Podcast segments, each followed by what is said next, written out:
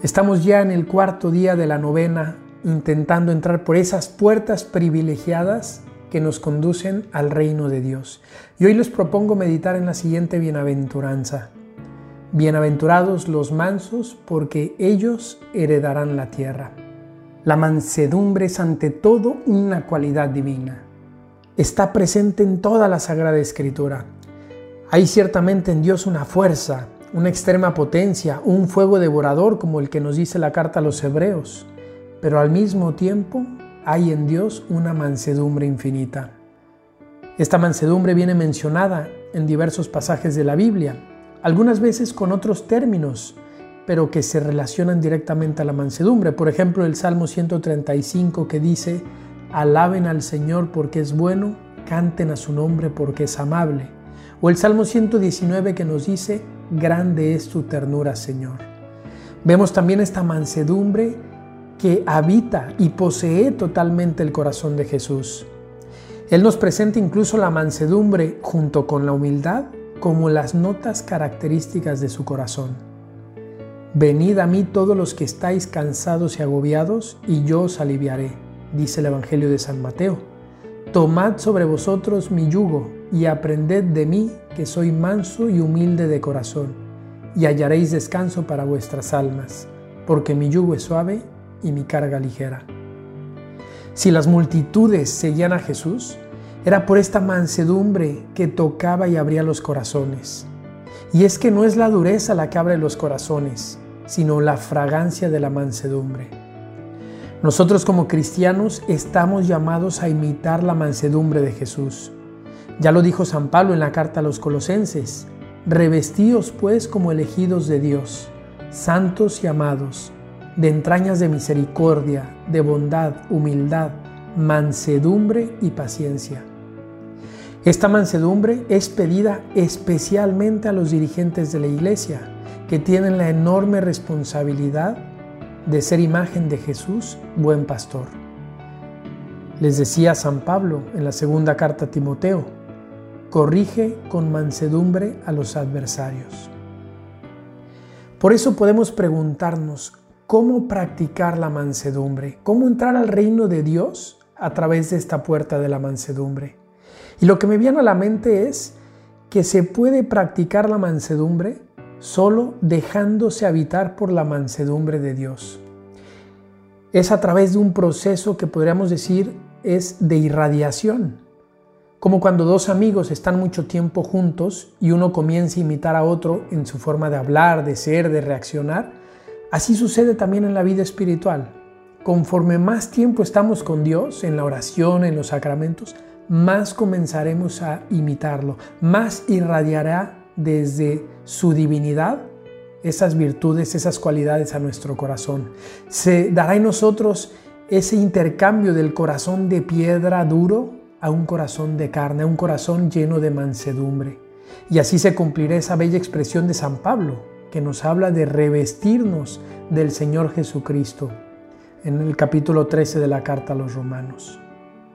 Ahora bien, profundicemos un poco más en qué es la mansedumbre.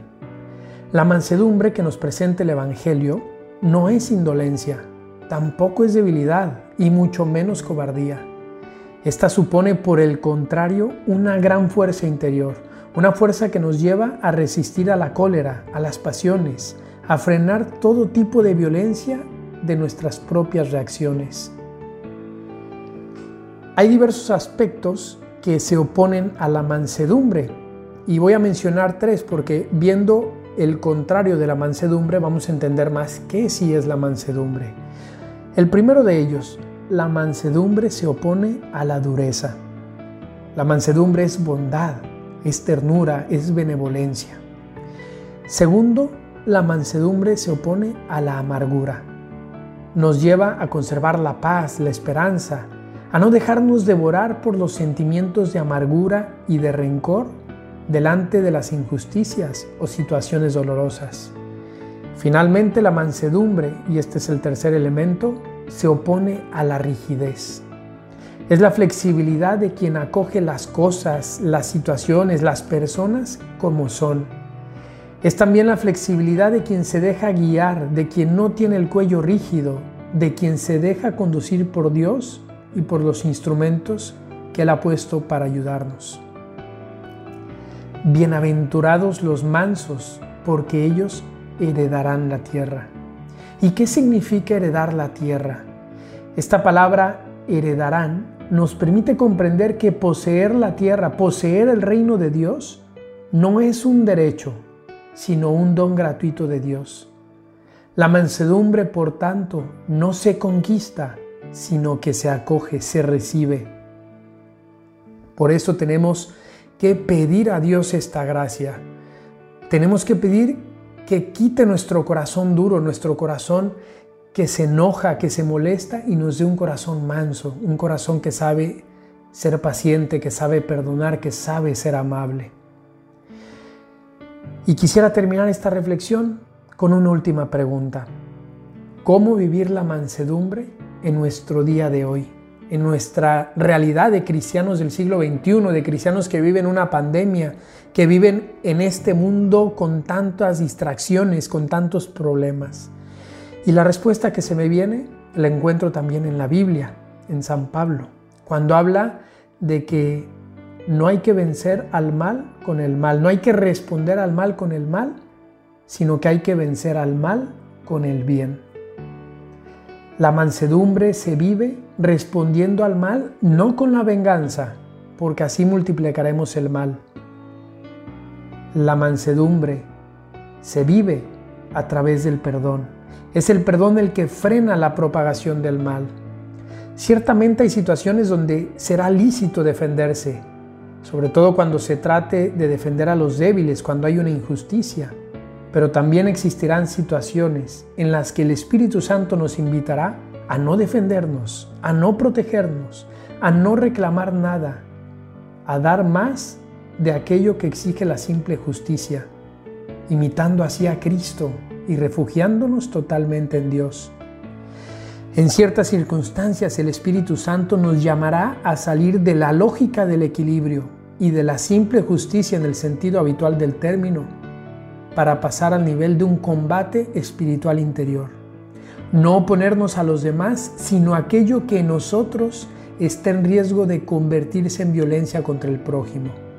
Y esto no se trata ni se tratará nunca de una ley general para toda situación, pero sí de un llamado particular en ciertas circunstancias, llamado al cual todo discípulo de Jesús tendrá que responder en algunos momentos de su vida.